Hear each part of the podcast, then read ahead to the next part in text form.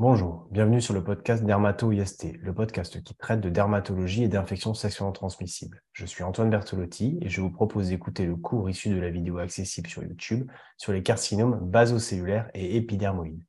À la date d'enregistrement de ce podcast, je ne rapporte pas de lien d'intérêt majeur avec l'industrie pharmaceutique et je tiens à remercier les étudiants qui m'ont aidé à réaliser ce cours et tout particulièrement Youssef Esh Chenoufi et le docteur Alban Kalas. Si c'est la première fois que vous regardez ou que vous écoutez une de ces vidéos, je tiens à apporter quelques points d'avertissement. Ce cours est destiné aux étudiants en médecine de la deuxième à la sixième année de médecine. Certaines notions présentées ici sont volontairement simplifiées pour répondre aux objectifs pédagogiques de ces étudiants. Le cours est un complément visuel et sonore issu du livre Dermatologie du CEDEF, édité chez Elsevier Masson. Il n'est pas exhaustif et ne fait pas foi pour les examens. Enfin, certaines images peuvent être amenées à choquer le grand public. Quelles sont les situations de départ auxquelles vous pourriez être confronté dans le cadre de ce chapitre? Eh bien, déjà, on est dans la dermatologie au niveau des lésions cutanées tumorales, et donc on va avoir des lésions qui vont s'exprimer de manière assez variée. On va voir quelques photos par la suite, mais bien entendu, le cas clinique commencera certainement par une photo sur laquelle vous aurez une description à réaliser, et ensuite une stratégie de démarche diagnostique pour pouvoir y parvenir. On est face à des cancers, et bien entendu, il est important de pouvoir traiter les personnes ayant des cancers, mais c'est aussi essentiel de pouvoir faire de la prévention et de faire du dépistage de ces cancers, principalement chez l'adulte. Enfin, on est dans le chapitre à nouveau des cancers, et donc il est important que vous puissiez avoir les compétences pour annoncer un diagnostic de maladie grave au patient et ou à sa famille. Ce chapitre euh, va concerner les tumeurs cutanées malignes. Il existe deux grandes origines au niveau des tumeurs cutanées, les origines épithéliales, donc à partir des kératinocytes, et on distinguera les carcinomes basocellulaires et carcinomes épidermoïdes que nous allons voir dans ce cours. Il existe également des tumeurs cutanées malignes dont l'origine est mélanocytaire, donc à partir des mélanocytes, et il s'agit alors des mélanomes. Cela fait l'objet d'une autre vidéo en parallèle que je vous inviterai à regarder. Tout d'abord, avant de commencer à parler des cancers, il est important d'avoir en tête le vieillissement cutané. Il existe deux types de vieillissement cutané, le vieillissement cutané extrinsèque et le vieillissement cutané intrinsèque. Dans le vieillissement cutané intrinsèque, il s'agit principalement de l'âge chronologique. Plus on avance dans l'âge, plus notre peau vieillit. Il existe également une prédisposition génétique selon notre phototype. Ce phototype est classiquement euh, décrit avec la classification de Fitzpatrick. Phototype 1 jusqu'à le phototype 6, où l'on va avoir une peau de plus en plus euh, bronzée, une peau de plus en plus mate, des yeux de plus en plus foncés et des prédispositions à prendre plus ou moins de coups de soleil. Dans le phototype 1, on a une peau qui est blanche, les cheveux roux blonds, des yeux bleus verts et des taches de rousseur. Les coups de soleil sont systématiques, la peau va rougir et euh, ne va jamais bronzer.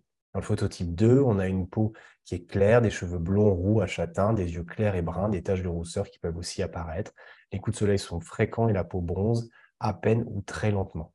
Dans le phototype 3, on est face à une personne qui a une peau qui est intermédiaire, les cheveux sont châtains à bruns et des yeux bruns. Les coups de soleil sont occasionnels et la peau bronze graduellement. Le phototype 4, la peau est mate, les cheveux bruns noirs, les yeux bruns ou encore noirs, et la peau va bronzer rapidement avec des coups de soleil qui sont très occasionnels lors d'expositions vraiment intenses. Phototype 5, la peau est brune, les cheveux et les yeux sont noirs, la peau bronze beaucoup et les coups de soleil sont très rares. Et dans le phototype 6, la peau est noire, les cheveux et les yeux sont noirs et les coups de soleil sont vraiment exceptionnels. Dans le vieillissement cutané extrinsèque, on a alors différents éléments et le principal, c'est les éléments de euh, photo-induits. C'est vraiment le plus important. Ce sont les ultraviolets qui vont être euh, induits par le soleil. Donc, plus vous aurez une exposition au soleil importante et plus votre peau va vieillir. Il existe également des vieillissements en lien avec nos comportements, nos comportements avec le tabac, avec l'alcool ou encore avec des régimes alimentaires. Et puis, on va voir qu'il y a certaines lésions qui vont, euh, accélérer le euh, vieillissement cutané, et donc les maladies inflammatoires chroniques, entre autres, peuvent vieillir, faire vieillir notre peau de manière plus importante.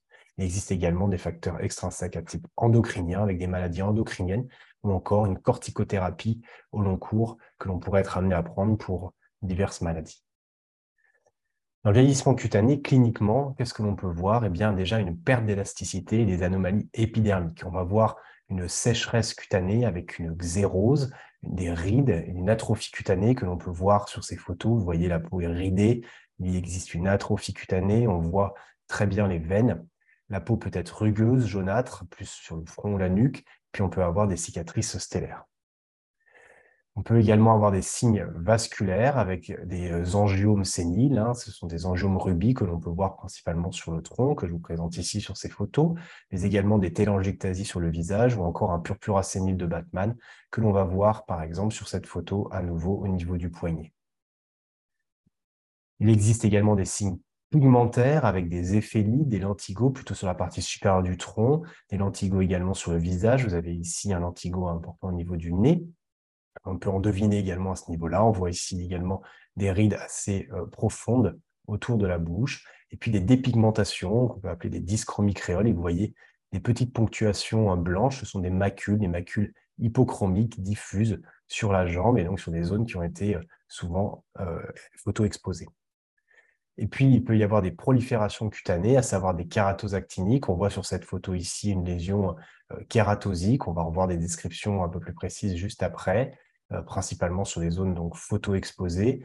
On peut avoir également des kératoses séboréiques qui sont présentes ici, qu'on appelle aussi des verrues séboréiques, et donc présentes ici sur le tronc et qui apparaissent avec l'âge. Quelle est l'épidémiologie des carcinomes? Déjà, ce qu'il faut bien avoir en tête, c'est que leur incidence est en pleine augmentation depuis un certain nombre d'années. Ceux-ci apparaissent principalement sur les zones photo-exposées. On a dit, les UV ont vraiment un rôle majeur dans l'apparition de ces carcinomes. Donc, ça va être présent principalement sur la face, sur le dos des mains, sur les zones qui ont été les plus photo-exposées. Le carcinome basocellulaire, qu'on va aussi euh, nommer CBC, est euh, le carcinome le plus fréquent et il est également le cancer le plus fréquent avec 150 nouveaux cas par 100 000 habitants France. Le carcinome épidermoïde, donc CE, lui est un peu plus rare, on l'estime à 30 cas pour 100 000 habitants par an et il est deux à trois fois plus fréquent chez les hommes. Les facteurs favorisants, donc l'âge, vous allez avoir euh, une augmentation du risque de voir apparaître un CBC ou un CE chez vos patients ou chez vous-même en fonction de votre âge, mais également chez les phototypes clairs. On a vu la classification de Fitzpatrick juste avant. Les expositions solaires sont également effectivement très importantes. C'est pour ça que c'est principalement sur les zones photo-exposées. Et quand elles sont chroniques et cumulées, elles vont plutôt avoir tendance effectivement à faire apparaître des carcinomes épidermoïdes et des CBC. Quand elles sont plutôt intenses et intermittentes, ce sera plutôt en faveur de CBC. L'immunodépression est également un élément très très important à prendre en compte. Donc, chez les transplantés d'organes, chez les patients séropositifs pour le VIH, il faut absolument bien garder en tête la possibilité de voir apparaître, entre autres, des carcinomes épidermoïdes, et ils ont un risque bien plus élevé que le, risque, le reste de la population. Donc, soyez vraiment vigilants chez ces patients-là.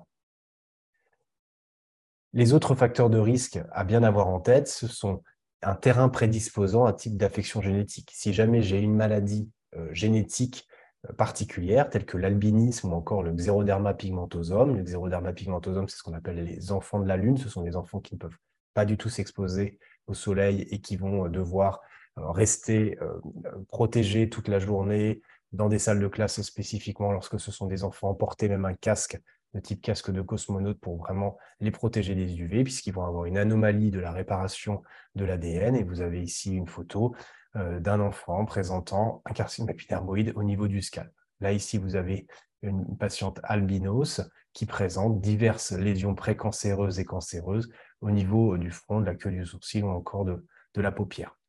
Il existe également euh, ce que l'on appelle l'épidermodysplasie viruciforme avec le rôle de certains HPV, ou encore la névomatose basocellulaire, c'est-à-dire le syndrome de Gorlin. On a une anomalie d'un gène du développement et qui va favoriser l'émergence de euh, carcinome basocellulaire spécifiquement chez ces patients. Il existe également euh, un type de facteur de risque, l'immunosuppression acquise. On en a parlé juste avant avec la transplantation d'organes, mais également avec l'infection VIH, ou encore des maladies hématologiques chroniques telles que la leucémie lymphoïde chronique ou encore le lymphome, mais également avec des néoplasies. Et puis, on en a un petit peu parlé juste au-dessus avec euh, l'épidermodysplasie viruciforme, mais gardez bien en tête que le papillomavirus humain est euh, une infection virale à risque de développer euh, des, cancers. Et il y a un cours euh, que j'ai réalisé également en parallèle sur YouTube que vous pouvez retrouver sur le sujet des HPV pour vraiment voir l'ensemble de l'expression de l'HPV et entre autres de sa partie euh, pré-cancéreuse possible. Les radiations ionisantes avec des radiodermites chroniques, et donc des patients qui ont eu par exemple de la radiothérapie, ou euh, des patients présentant des dermatoses inflammatoires, par exemple un lupus érythémateux cutané ou encore un lichen muqueux érosif vous allez pouvoir avoir par exemple au niveau des zones génitales. Et donc ces lésions inflammatoires chroniques vont pouvoir, vont risquer de euh, laisser euh, apparaître, laisser émerger après un certain nombre de mois et d'années des carcinomes épidermoïdes. Les plaies chroniques, un ulcère de jambe, vous avez ici une photo d'une ulcération chronique depuis un très grand nombre d'années qui a vu émerger progressivement l'apparition d'un carcinome épidermoïde. Et ici, je vous renvoie au cours sur les ulcères. il est donc très important de réaliser plusieurs biopsies cutanées pour essayer de bien identifier quelles sont les zones concernées par le carcinome et surtout ne pas se contenter que d'une seule biopsie qui aurait pu être bonne, euh, donc en l'absence, présentant l'absence de carcinome, alors que finalement, lorsque vous aviez si vous aviez biopsié un petit peu à côté, vous auriez pu mettre en évidence un carcinome épidermoïde. Euh, pensez également aux brûlures. Les brûlures, les cicatrices de brûlure après un certain nombre d'années sont des facteurs de risque importants, et surtout si la brûlure a été profonde et euh, étendue. C'est un facteur de risque important d'émergence de carcinome épidermoïde. Il existe également des facteurs de risque euh, de, à l'aide des expositions à des carcinogènes chimiques tels que l'arsenic, le goudron ou encore le tabac. Commençons par le carcinome basocellulaire, le CBC.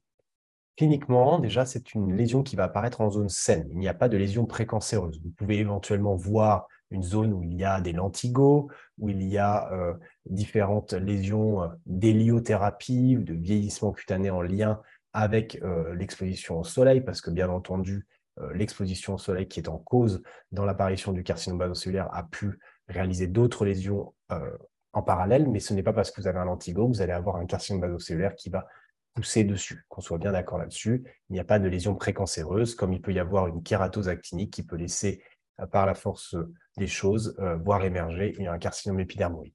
Donc, pas de lésion précancéreuse. L'aspect est polymorphe. On peut avoir des papules perlées, translucides, de consistance ferme, avec des tailles variables, mais également des télangiectasies. Je vais vous montrer des photos dans un instant on catégorise classiquement trois formes cliniques avec plus ou moins d'ulcération et pigmentation associées, les carcinomes basocellulaires nodulaires, les carcinomes basocellulaires superficiels, les carcinomes basocellulaires sclérodermiformes. L'évolution est généralement lente et il n'y a pas d'atteinte sur les muqueuses, contrairement à ce qu'on va voir dans le carcinome épidermoïde. La malignité, elle est principalement locale et il n'existe pas, ou c'est vraiment exceptionnel, d'avoir des formes métastatiques. Vous n'allez pas avoir de ganglions, donc, vous n'avez pas à rechercher un ganglion spécifiquement dans le cadre d'un carcinome basocellulaire. Alors, quelques photos. Carcinome basocellulaire de forme superficielle. C'est une plaque qui est peu épaisse, avec une bordure perlée. Vous pouvez le voir ici, on a l'impression de voir ces petites euh, papules, perles translucides présentes à ce niveau-là, souvent en bordure. Ça peut également avoir un aspect un peu de, plaque érythémato-squameuse. On voit ici un peu plus de lésions squameuse, une lésion pigmentée qu'on va appeler tatouée. On va parler de carcinome basocellulaire tatoué. On voit que la délimitation est relativement nette, avec une lésion qui est donc érythémateuse, euh, sans autre lésion euh, à côté, pas de lésion prédisposante particulièrement, et une lésion qui est relativement fine. Le CBC nodulaire, lui, c'est une description d'une papule ou d'un nodule qui est translucide. On le voit ici, euh, la lésion est assez bien délimitée, euh, polylobée, qui peut être recouvert de télangiectasie, comme on va le voir à ce niveau-là, avec euh, un aspect d'arborescence de ces vaisseaux. On a ici également une jolie télangiectasie présente sur cette lésion. C'est une tumeur qui est plutôt ferme, bien limitée, qui est lisse et qui peut simuler une lésion kystique c'est la forme la plus fréquente euh, des carcinomes basocellulaires. Le carcinome basocellulaire sclérodermiforme, lui, il a un aspect d'une cicatrice blanchâtre, assez rigide, indurée, parfois mal limitée. On a un peu du mal à savoir exactement où ça s'arrête. Parfois atrophique. Hein. Vous voyez ici, si jamais vous passiez votre doigt sur cette lésion, vous sentiriez un défect, une perte de substance ou une petite lésion qui est euh, pas dans le plan de, euh, de la peau habituelle. Et euh, on va avoir ici une peau plus rugueuse et plus scléreuse, en fait. C'est pour ça qu'on appelle la CBC sclérodermiforme. Ce qu'il faut bien avoir en tête dans cette forme-là, c'est que vous êtes face à un véritable iceberg C'est-à-dire que vous avez cette lésion que vous voyez, mais vous ne savez pas en profondeur jusqu'où ça va et finalement, est-ce que ça ne va pas s'étendre en profondeur, par exemple, tout euh, sur ce contour à plusieurs millimètres euh, à distance de euh, la lésion principale que vous voyez. Et donc, ce sont les lésions, les carcinomes basocellulaires les plus difficiles à prendre en charge et pour lesquelles la marge chirurgicale, dont on va reparler juste après, doit être la plus large toutes les formes de carcinome basocellulaire peuvent s'ulcérer au cours de leur évolution. Et vous avez ici une lésion, vous voyez, qui est euh, perlée en son contour avec une bordure assez bien euh, surélevée, bien délimitée. On peut revoir quelques télangiectasies à ce niveau-là. Et une lésion qui est ulcérée en son centre, qui est euh, une lésion qui est déjà une taille assez importante. Et la pigmentation, on a vu un carcinome basocellulaire tatoué juste avant, ne préjuge pas du tout de l'évolution.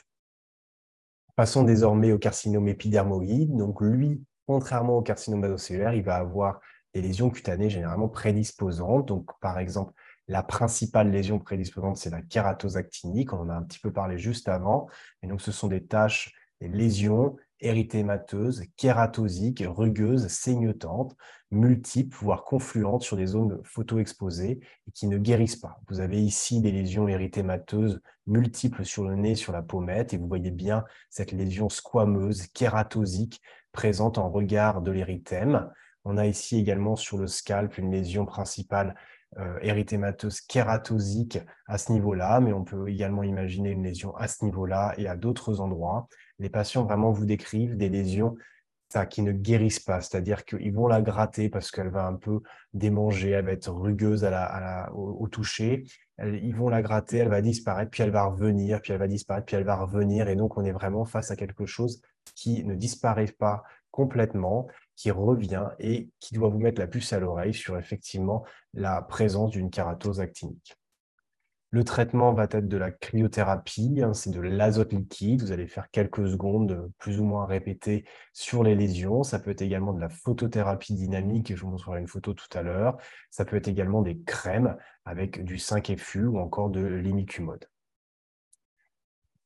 Les lésions prédisposantes peuvent aussi être des lésions inflammatoires chroniques. On en a parlé un petit peu tout à l'heure avec euh, des lésions à type d'ulcère chronique sur la jambe, par exemple, mais ça peut être également dans les suites de brûlures, comme on peut voir euh, ici avec des lésions euh, qui apparaissent plusieurs années après la brûlure. Il faut vraiment être très vigilant, surtout si les brûlures ont été profondes et étendues. Mais ça peut être également des lésions leucoplasiques, comme on peut voir ici sur cette langue, chez des patients qui peuvent avoir une consommation tabagique ou alcoolique importante. Ça peut être également dans le cadre de euh, radiodermite. Sur la peau, sur les muqueuses et les semi-muqueuses, on peut avoir du carcinome épidermoïde et encore une fois, attention, le carcinome basocellulaire, il n'y a pas d'atteinte des muqueuses. On parle classiquement de deux formes, le carcinome in situ ou ce qu'on appelle également la maladie de Bowen et le carcinome épidermoïde, dit carcinome épidermoïde invasif, c'est-à-dire qu'il va au-delà de la membrane basale épidermique. Le carcinome in situ ou maladie de Bowen, cliniquement, à quoi cela va ressembler? Vous allez avoir une lésion unique, fixe, en zone photo-exposée, là souvent une, jambe, mais pas que. Ce sont des lésions donc érythémateuses, assez bien délimitées, plus ou moins larges. Vous voyez que la lésion là est quand même assez importante, hein. elle fait plus de 7-8 cm, euh, squameuse, frouteuse. Bien entendu, lorsque vous avez ce type de lésion, vous décrivez des lésions érythémateuses, squameuses, eh bien, vous avez le diagnostic de psoriasis qui apparaît, mais vous avez rarement une seule plaque de psoriasis. Donc, ça peut être un des diagnostics différentiels, mais ne vous faites pas avoir. Et euh, vous allez avoir des lésions qui peuvent être aussi parfois un peu pigmentées. Euh, toucher la peau, rechercher une infiltration pour vous assurer que ce ne soit pas déjà un carcinome épidermoïde. Interrogez bien vos malades sur euh, l'évolutivité et au moindre doute, bien entendu, faites une biopsie cutanée pour vous assurer euh, qu'il ne s'agit pas effectivement d'un carcinome in situ ou maladie de Bowen. Le carcinome épidermoïde, lui, invasif, c'est une tumeur irrégulière, croûteuse, avec des bords inflammatoires, une base indurée, indolore, avec une croissance progressive qui va donner lieu à une lésion nodulaire, puis ulcéreuse, voire végétante. On a ici donc un nodule sur le dos de la main, encore une fois une zone photo-exposée, qui est euh, importante avec une partie très kératosique, croûteuse sur la partie euh, supérieure, mais vous voyez qu'elle est très bien délimitée et infiltrante. À la palpation, vous sentiriez effectivement que la lésion va en profondeur. Vous avez aussi ici une lésion qui est donc euh, très kératosique avec une bordure inflammatoire, une collerette un peu squameuse ici, mais très bourgeonnante. Et si on retire la croûte, vous auriez une lésion ulcérée avec ces lésions végétantes présentes à ce niveau-là. Voilà ici une autre photo à bien avoir en tête de carcinome épidermoïde au niveau de la lèvre, donc une atteinte possible des muqueuses, souvent chez des patients euh, qui ont eu euh, une, antériorité de tabagisme euh, de manière assez importante ou qui, qui ont eu des expositions au soleil majeures au niveau du visage. Et vous allez avoir ici une lésion qui est ulcérée avec une bordure assez bien délimitée ici, une lésion assez euh, végétante proéminente à ce niveau-là, bourgeonnante, et une lésion kératosique euh, à ce niveau-là. Donc, soyez bien vigilants à ce type de lésion et biopsie au moindre doute pour pouvoir vous assurer euh, qu'il ne s'agit pas d'un carcinome épidermoïde. Vous avez bien entendu d'autres diagnostics différentiels et je vous renvoie sur le cours concernant les ulcérations des muqueuses. Comment est-ce que vous allez faire le diagnostic des carcinomes? Donc déjà, votre examen clinique peut vous orienter. On a vu les différentes formes de carcinome basocellulaire et carcinome épidermoïde. Mais lorsque vous allez faire le diagnostic de l'un d'entre eux, il faut que vous alliez rechercher également d'autres carcinomes et ou mélanomes, puisque les facteurs de risque sont les mêmes. Et ce n'est pas parce que vous en avez que vous en avez un que vous n'en aurez pas d'autres. Il faut également rechercher une adénopathie dans le territoire de drainage. En effet, il n'y a pas de métastase généralement dans le carcinome basocellulaire, mais ça peut être le cas dans les carcinomes épidermoïdes. Et donc, réaliser un examen clinique complet avec une recherche des aires ganglionnaires sous les bras, au niveau cervical, au niveau inguinal et autres, selon la zone où vous avez identifié cette lésion euh, de, suspecte de carcinome. La biopsie est obligatoire, ou du moins l'examen anatomopathologique est obligatoire, généralement par une première biopsie avec un punch de 3 mm ou 4 mm. Euh, et une fois que vous allez avoir la confirmation du diagnostic anatomopathologique, vous allez pouvoir envisager la prise en charge. Il n'y a pas d'indication à un bilan d'extension, sauf lorsque vous avez des formes agressives, lorsque vous avez des terrains à risque particulier comme chez les immunodéprimés, vous avez des signes cliniques d'extension euh, locaux-régionales. À ce moment-là, qu'est-ce que vous pouvez faire? Vous pouvez éventuellement faire dans un premier temps une échographie ganglionnaire, une échographie ganglionnaire du premier relais euh, concerné par la zone, par le territoire de drainage, mais également sinon un scanner thoraco-abdominal avec injection ou encore un TEP scan. Lorsque vous allez avoir réalisé votre biopsie cutanée, votre anatomopathologie va vous pouvoir vous confirmer le diagnostic, donc le carcinome, de carcinome basocellulaire, et surtout vous confirmer de quel type il s'agit. Est-ce qu'il est superficiel, nodulaire ou encore sclérodermiforme? Ici, il va vous décrire des lobules de petits kératinocytes basophiles ressemblant à ceux de la couche basale de l'épiderme. Et vous avez ici les lobules dont il parle et euh, à différents endroits de votre, de votre derme. La disposition va être périphérique et palissadique. Et vous voyez, on voit bien cette description palissadique à ce niveau-là. Vos, euh, kératinocytes vont être oblongues, euh, posés l'un à côté de l'autre et vont former une palissade tout autour de ce, euh, de ce lobule, de cette description du lobule que l'on va avoir en deux dimensions. Il existe une fente de rétraction autour des lobules qui va avoir donné cette impression de détachement du derme. Et puis, il existe des formes infiltrantes ou sclérodermiformes ici, qui vont être associées à un stroma dense et fibreux et aux limites imprécises. Et vous voyez que euh, ces lobules sont euh, euh, profus et vont en profondeur et vont être difficiles à bien délimiter, d'où l'importance de faire des marges chirurgicales qui vont être plus importantes. Et je vous rappelle l'image de l'iceberg. Concernant le carcinome épidermoïde, que va vous dire l'anatomopathologiste lorsqu'il va observer votre biopsie, votre prélèvement? Il va vous décrire une tumeur en connexion avec l'épiderme. Vous avez ici l'épiderme et vous avez ici la lésion, le carcinome épidermoïde à ce niveau-là. Et donc, vous allez avoir une description de kératinocytes de grande taille, atypique, en lobule ou en travée, mal limitée, avec une disposition complètement anarchique, une invasion dermoïde hypodermique que vous voyez très bien à ce niveau-là, hein, l'invasion complète euh, de, cette partie, avec une différenciation kératinisante, et donc vous allez avoir la description de globes ou de kystes cornés. Hein. C'est comme si bah, vos kératinocytes, de manière aberrante, voulaient continuer à créer euh, des, euh, de, la kératine, de la couche cornée, sauf que celle-ci, bah, au lieu d'être extériorisée, elle est intériorisée. Donc, vous avez ces lobules qui sont décrits à ce niveau-là. Et vous voyez également un infiltrat lymphoplasmocytaire inflammatoire majeur en profondeur. Et on peut également observer, plus difficile sur ces photos, des mitoses et des atypies cytonucléaires. Quel est le pronostic des carcinomes? Pour le CBC, pour le carcinome basocellulaire, le pronostic est réellement excellent.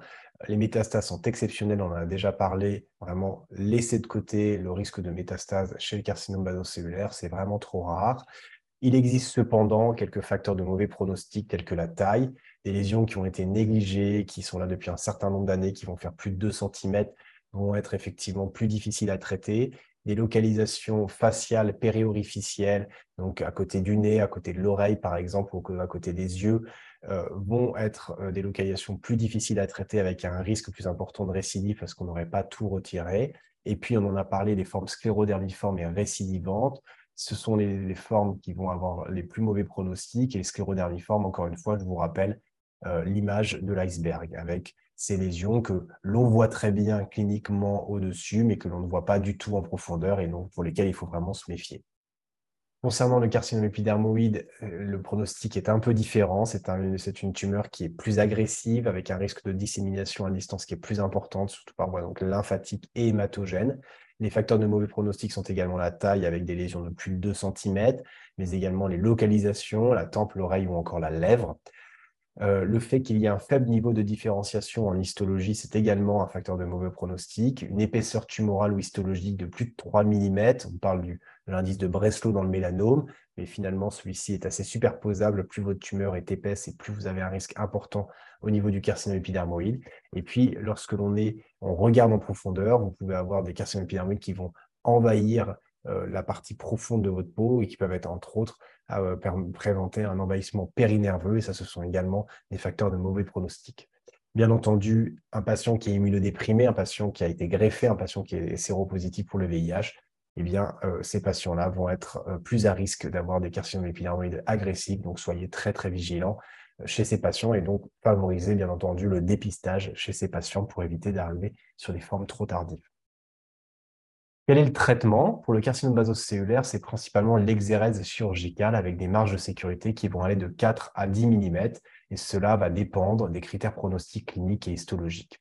Alors juste un petit exemple, voilà ici un patient qui présentait sur la pommette une, une lésion nodulaire perlée, donc un carcinome basocellulaire nodulaire, pour lequel on a délimité avec le premier cercle donc, la lésion, et puis on a fait une marge chirurgicale qui, vous voyez ici, fait plus de 4 mm et qui a été délimité par ce second rond.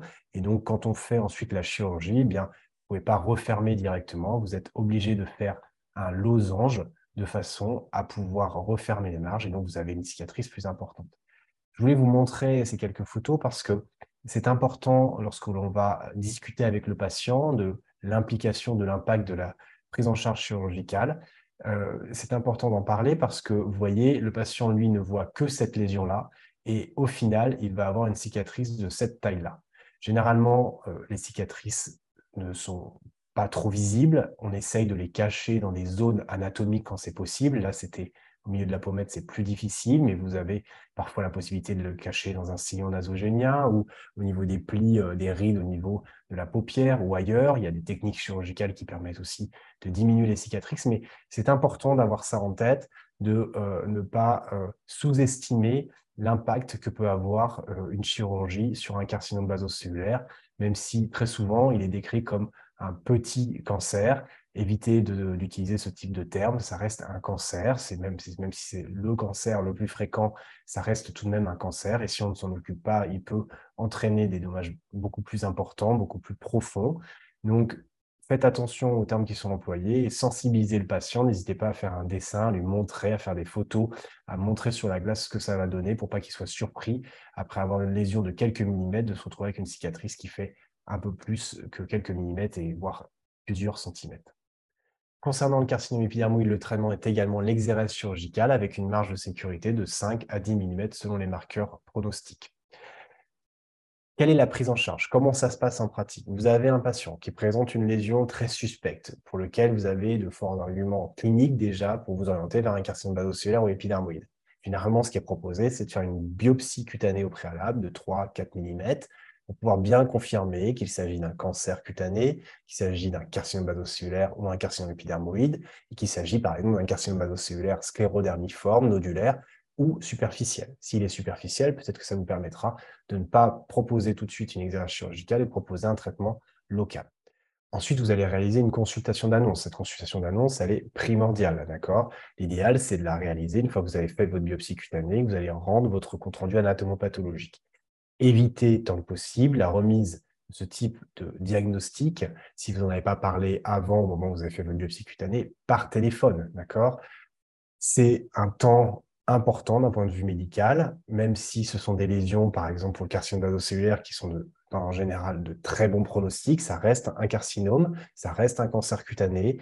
Il est nécessaire de faire de la prévention par la suite pour les prochains qui pourraient euh, euh, être amenés à apparaître sur la peau du patient. Il faut le sensibiliser à, ces éléments-là et lui expliquer également tout ce que l'on va faire maintenant en termes de prise en charge chirurgicale si c'est nécessaire, euh, si c'est effectivement un carcinome cellulaire nodulaire, sclérodermiforme ou bien entendu un carcinome épidermoïde, s'il y a des examens complémentaires à faire, de réaliser également un complément d'investigation clinique si vous ne l'aviez pas fait, si c'est un carcinome épidermoïde à regarder au niveau des nerfs ganglionnaires. Bref, c'est un élément, c'est un moment de votre prise en charge du patient qui est primordial. Vous allez également pouvoir noter que le patient va éventuellement mettre en place des mécanismes de défense parce que l'annonce d'un cancer, c'est jamais agréable à entendre, mais que vous-même, vous allez voir au fur et à mesure de votre expérience que vous allez être amené à parfois mettre en place des mécanismes de défense pour vous protéger lorsque vous réalisez ce type de consultation sont jamais très agréables à faire en tant que professionnel, mais qui sont nécessaires et qui font partie intégrante de notre, de notre métier. Je vous laisse également regarder, il y a un item à part entière sur la consultation d'annonce et de le faire dans, les, le cadre des, règles d'usage avec euh, un temps dédié, plus ou moins accompagné de quelqu'un, s'assurer que le patient soit avec une personne de confiance pour reformuler les choses si c'est nécessaire, et puis euh, de s'assurer que vous soyez dans un environnement calme pour, pour euh, faire correctement votre consultation d'annonce. Ensuite, selon le type de carcinome, et principalement si ce sont des carcinomes de mauvais pronostic ou localement avancés, eh bien vous allez faire une présentation en réunion de concertation pluridisciplinaire pour vous entourer de chirurgiens, de radiothérapeutes, d'anatomopathologiste, de cancérologues, de dermatologues pour prendre en charge au mieux euh, votre patient et selon les recommandations en vigueur du moment. Vous allez ensuite proposer la chirurgie avec l'examen anatomopathologique de la pièce entière. Donc, l'exérèse chirurgical peut être d'emblée si le diagnostic est vraiment très probable. Euh, ça peut être effectivement possible. Généralement, on propose quand même de manière préférentielle une biopsie cutanée pour bien confirmer le sous-type, surtout si c'est un carcinome basocellulaire superficiel. Et la, euh, suture, généralement, est une suture simple qui se fait en ambulatoire le plus souvent. On n'hospitalise pas les gens pendant 3 ou 4 jours pour faire une exérèse, un carcinome basocellulaire ou un carcinome épidermoïde. Cela peut être réalisé par des chirurgiens ORL, par des chirurgiens plasticiens, euh, tout dépend effectivement des zones, des affinités, du réseau que vous avez, mais également de dermatologues. Beaucoup de dermatologues font eux-mêmes leur chirurgie avec le matériel adéquat et selon leurs compétences et les techniques qui peuvent être employées. Et puis, si jamais, lorsque vous allez avoir votre résultat anatomopathologique, l'exérèse chirurgicale est incomplète ou limite, alors il faudra proposer une reprise chirurgicale qui sera indispensable et donc tout l'intérêt de bien faire attention au compte rendu définitif euh, au niveau anatomopathologique Est-ce que vous avez bien respecté les marges dont on a parlé tout à l'heure de s'assurer qu'il n'y ait pas des cellules, comme on l'a vu avec l'iceberg, des cellules qui sont parties un peu sur les côtés, en profondeur ou autre, et que l'on a bien identifié en faisant la marge? Il existe des traitements alternatifs pour des malades inopérables, des localisations délabrantes, avec euh, euh, la biopsie qui a confirmé la, lésion et surtout une validation RCP. Donc, on peut éventuellement proposer de la radiothérapie avec euh, de l'électrothérapie ou de la curithérapie pour certains CBC ou certains carcinomes épidermoïdes. On peut également proposer de la cryochirurgie. Donc, ce n'est pas de la cryothérapie, hein, c'est une autre méthode thérapeutique avec cryote de contact sous contrôle d'impédance métrie. Et puis, dans des tumeurs superficielles, ce qu'il faut aussi savoir, c'est qu'on peut utiliser de la photothérapie dynamique, on en parlait un peu tout à l'heure, En fait, de quoi il s'agit? Vous avez donc une lésion, généralement on peut l'employer pour le carcinome épidermoïde in situ de type maladie de Bowen, mais on peut également l'utiliser par exemple pour des kératoses actiniques. Vous allez appliquer une crème euh, dessus, vous allez attendre un certain nombre de temps, c'est généralement 2-3 heures, et vous allez ensuite exposer cette euh, crème, cette lésion à une lampe, à une lumière, et l'action de la crème qui est photosensibilisante va entraîner une destruction euh, de la lésion concernée. Et puis, on va également pouvoir proposer dans certains carcinomes basocellulaires superficiels, le carcinome épidermoïde in situ uniquement, des crèmes de type imiquimode euh, éventuellement. Quelle est la prévention de ces carcinomes, de ces cancers de la peau? La prévention, elle est principalement solaire. C'est une prévention solaire avec l'application d'écrans solaires qui va être utile de façon ponctuelle afin d'éviter les coups de soleil, mais elle ne doit pas permettre une augmentation du temps d'exposition au soleil. D'accord? Ça ne doit pas être une excuse pour vous exposer davantage au soleil. Et l'objectif, c'est vraiment de réduire tant que possible notre exposition au soleil, de la contrôler. Et donc, il faut avoir une stratégie d'évitement solaire, éviter les expositions entre midi et 16 heures, protéger la peau avec euh, des chapeaux, des vêtements, rechercher l'ombre, c'est-à-dire que L'écran solaire, l'écran total, effectivement, bah, c'est très bien euh, à appliquer sur le visage, sur le dos des mains, mais euh, il est nécessaire d'essayer d'adopter tant que possible des protections physiques avec des vêtements longs, par exemple, des vêtements avec des manches longues, des pantalons souples, mais également des chapeaux ou encore des lunettes de soleil. Il faut limiter les expositions solaires et tout particulièrement pendant l'enfance et l'adolescence. Et nous, à La Réunion, par exemple, on a euh, monté une association de prévention solaire qui s'appelle Mission Soleil Réunion. Et nous allons, euh, dans les écoles, sensibiliser les enfants à la prévention solaire, puisque à La Réunion, l'indice ultraviolet est extrêmement important. Il oscille entre 7 euh, à 12 euh, dans les écoles euh, selon la période, alors qu'en métropole, il est plutôt autour de 2 et monte jusqu'à 8-9 en période euh, d'été. Il faut déconseiller l'usage des lampes à bronzer et il faut cibler prioritairement les sujets de phototype clair, ceux avec de multiples expositions solaires professionnelles ou récréatives. Et donc, c'est important d'avoir ce message de prévention. On parlait de la consultation d'annonces. Il y a vraiment des, temps dédiés important lorsqu'on prend en charge un patient présentant des lésions précancéreuses ou des lésions cancéreuses de type carcinome basocellulaire ou épidermoïde. Et puis, bien entendu, il faut traiter de manière rapide, active.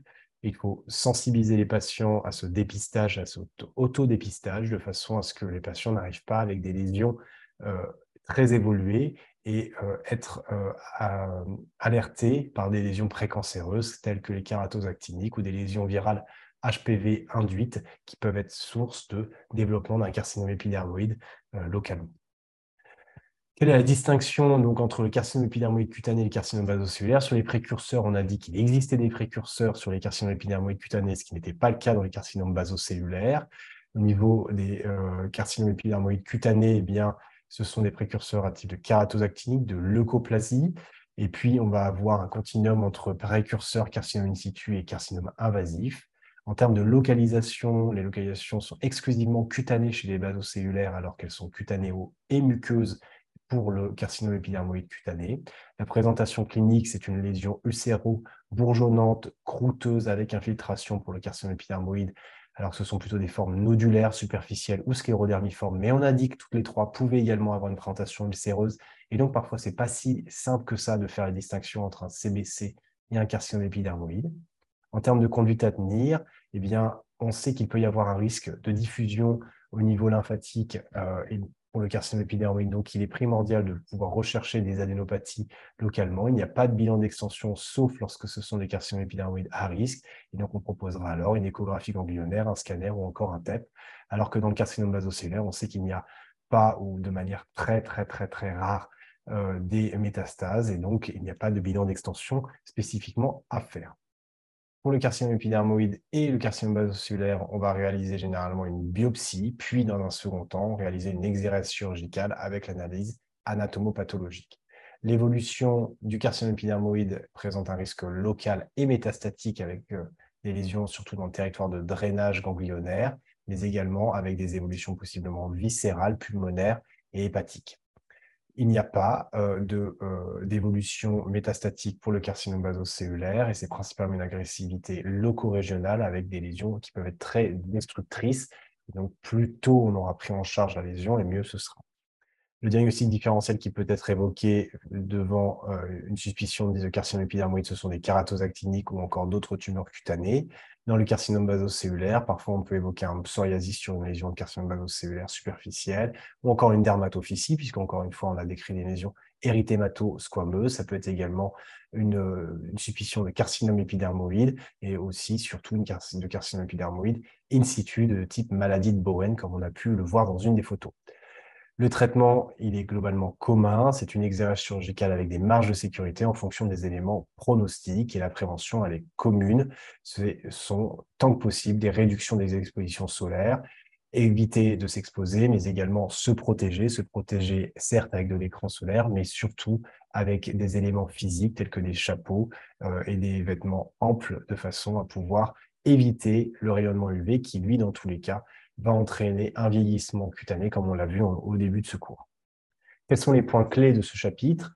Eh bien, le développement se fait au dépend du kératinocyte pour ces deux cancers. Le CBC et le CE ont une évolutivité qui est par contre différente, comme on l'a vu, mais ils sont tous les deux en augmentation constante d'incidence avec un rôle de l'exposition solaire qui est important et un vieillissement général de la population. Et tous les deux vont euh, avoir besoin de la chirurgie dans la grande majorité des cas. Le CBC, c'est le plus fréquent, il n'y a pas de lésion précancéreuse et jamais de localisation sur les muqueuses. L'évolution est lente, purement locale et parfois destructrice. Le carcinome épidermoïde cutané survient souvent sur les lésions précancéreuses, donc il a besoin souvent d'un précurseur. Ce précurseur peut être une kératose photoinduite de type kératose actinique, une cicatrice de brûlure, une radiodermie chronique, une plaie chronique, un lichen sclérogénital ou encore certaines lésions muqueuses virales AHPV. Et puis, il est potentiellement agressif localement, mais également à distance, avec des localisations ganglionnaires ou encore viscérales au niveau pulmonaire ou hépatique. Et il peut récidiver localement. Enfin, la grande majorité des carcinomes cutanés guérissent après leur exercice chirurgical. Ça reste un message important, important à dire aux patients, mais cela dépendra du délai auquel le patient va consulter et du délai auquel on va pouvoir faire cette prise en charge. Bien entendu, si le patient a attendu euh, plusieurs années avant de vous consulter, il y a un plus fort risque que euh, les lésions aient déjà eu le temps de se disséminer euh, ailleurs concernant le carcinome épidermoïde. Et cela dépend également des localisations et des différents facteurs pronostiques que l'on a vus précédemment. Voilà, ce cours est terminé. Merci à tous pour votre attention. J'espère que ce podcast vous a plu. N'hésitez pas à revoir ce cours en vidéo sur YouTube. Si vous avez des questions, n'hésitez pas à les laisser en commentaire ou à m'écrire à dermato.ist.gmail.com. J'essaierai d'y répondre ou de réaliser du contenu supplémentaire pour clarifier certains points. À très bientôt sur Dermato IST.